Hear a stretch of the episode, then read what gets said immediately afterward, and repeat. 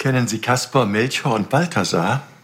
Die Geschichte weiß herzlich wenig von diesen drei Weisen, die damals vor über 2000 Jahren aus dem Morgenland aufbrachen.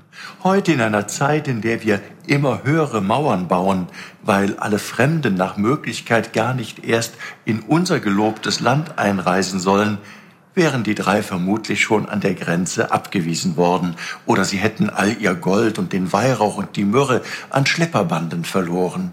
Hier in Köln aber sind wir bis heute mächtig stolz auf diese drei Männer. Sie liegen hier hinter mir in diesem kostbaren Schrein. Kaspar, Melchior und Balthasar, die kennt nicht nur in Köln fast jedes Kind. Die heiligen drei Könige sind weltweit bekannt.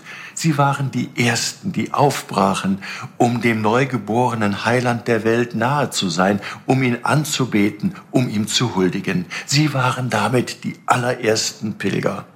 Jeden Tag kommen hier in den Kölner Dom tausende Pilger und Besucher, die am Schrein beten, singen und Gott loben und anbeten.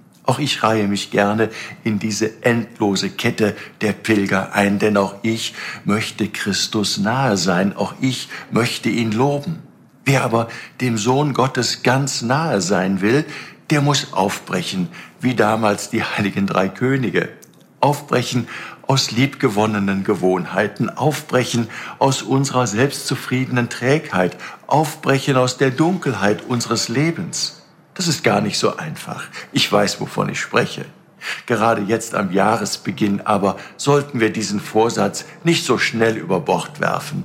Christus, dem Licht der Welt, jeden Tag wenigstens ein bisschen näher zu kommen.